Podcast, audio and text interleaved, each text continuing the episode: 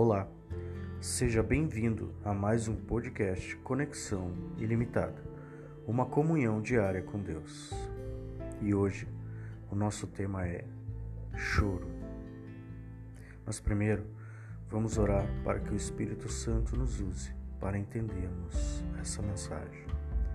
Portanto, feche seus olhos, curve sua fronte em respeito ao nosso Senhor. Oremos. Pai nosso que estás no céu, obrigado, Senhor, por mais uma oportunidade de transmitir uma mensagem através de Ti, Senhor. Que essa mensagem, que esse tema entre no coração de quem está escutando agora. E que possamos, através dessa mensagem, mudar o nosso dia e fazê-lo muito melhor ao teu lado. É o que te pedimos e te agradecemos, em nome de Jesus. Amém. Choro. Veja o que diz na Bíblia, no livro de Salmos, capítulo 30, versículo 11. Mudaste o meu pranto em dança, a minha veste de lamento em veste de alegria. O choro é uma reação fisiológica desencadeada por uma grande alteração emocional. Geralmente está associado à tristeza e acompanha os seres humanos do nascimento até a morte. Salomão escreveu: Há tempo de chorar e tempo de rir, tempo de prantear e tempo de dançar. Existem pessoas que conseguem controlar bem as emoções e evitam chorar em público. Outras são muito sensíveis e choram por qualquer coisa. Jesus mencionou o choro em uma bem-aventurança.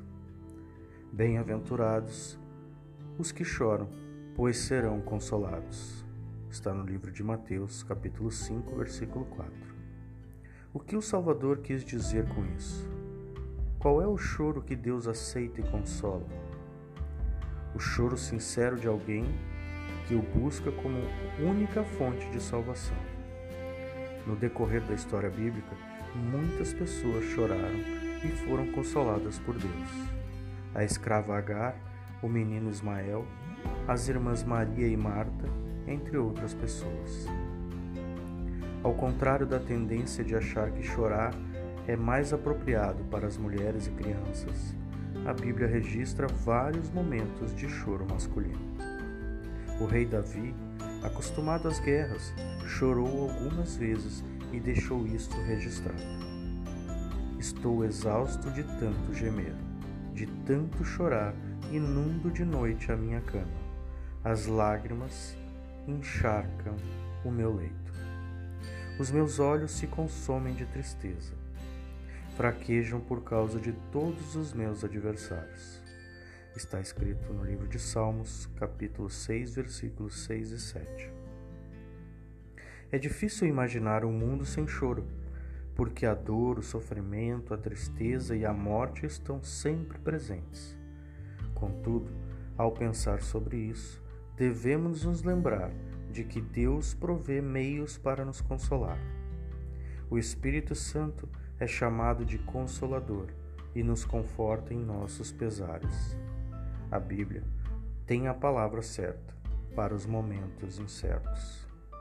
A Igreja é um oásis de amor em um mundo hostil, e nossos irmãos de fé são os braços divinos que nos envolvem com o calor humano. Assim, somos confortados até que se cumpra a promessa do Senhor. Ele enxugará dos seus olhos toda lágrima. Não haverá mais morte, nem tristeza, nem choro, nem dor, pois a antiga ordem já passou. Apocalipse, capítulo 21, versículo 4. Portanto, irmãos, não tenha vergonha de chorar. O choro é forma de oração ao nosso Senhor. Coloque para fora, mas chore de verdade. Seja verdadeiro no seu sentimento com Deus. Se ajoelhe agora, nesse momento, se você está sofrendo, se está sentindo dor e divida esse fardo com nosso Senhor. Chore, lamente sim, e Deus vai te consolar. Eu sou Rodrigo Cláudio Barros e amanhã voltaremos com mais um tema: conexão ilimitada, uma comunhão diária com Deus. Que Deus te abençoe, que Deus te proteja e que o seu choro faça de você alguém ainda mais próximo de Deus. Até amanhã.